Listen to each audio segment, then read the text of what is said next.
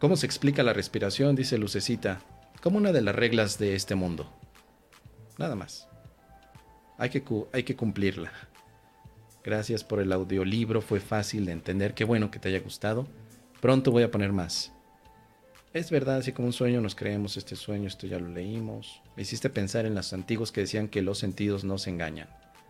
Los antiguos y los modernos también lo dicen, ¿eh?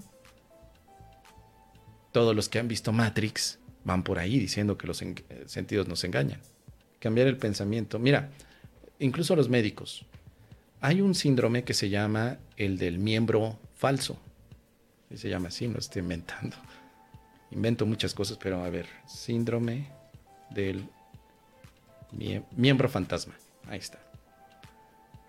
Esa es mi sugerencia. Desde la medicina dice que después de que una de las extremidades ha sido amputada, usted puede sentir como si la extremidad aún la tuviera. A esto se le llama la sensación del miembro fantasma. Lo que usted podría sentir incluye dolor en la extremidad que ya no está. Aunque físicamente sabes que no está, pero tú sientes el dolor. Es como tienes un accidente, te cortan un brazo, el brazo derecho, y de pronto empiezas a sentir dolor en el brazo derecho cuando ya no está ese miembro. Tus sentidos te engañan. Eso para mí ha representado una experiencia y de, dado mi razonamiento digo, sí, sí, mis, mis sentidos me engañan todo el tiempo, por lo tanto no los puedo ocupar como parte de lo que significaría la medición de la verdad. O sea, no tengo elementos, estoy, estoy totalmente cegado. De no ser por la razón, estaría completamente cegado.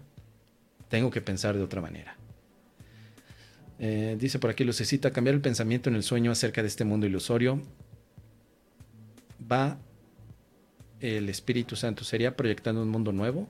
Ya está, querida Lucecita, el mundo nuevo ya lo tiene el Espíritu Santo para ti. Solo tienes que hacer este cambio entre las ilusiones y la verdad. O sea, Espíritu Santo, quiero ver el sueño que tienes para mí.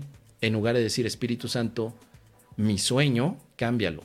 Mejor dejo atrás mi propio sueño y me monto en el sueño del Espíritu Santo. Tarea. ¿Cómo te imaginas que es el sueño del Espíritu Santo? El Espíritu Santo tiene un sueño para ti, pero tienes que renunciar al del ego. ¿Cómo crees que es el sueño del Espíritu Santo para ti? Teniendo como premisa que el Espíritu Santo es la voz que habla por Dios, teniendo como premisa que el Espíritu Santo es la expiación que te ayuda a disolver cualquier tipo de error, y teniendo como suposición también que el Espíritu Santo está en tu mente como un acto de amor. ¿Cómo crees que es el sueño del Espíritu Santo para ti? ¿Cómo crees? De hecho, ahí te va. El sueño del Espíritu Santo es el accidente para el ego. Es decir, no se lo esperaba el canijo. El ego se esperaba accidentes donde hubiera siempre muerte, dolor y sufrimiento.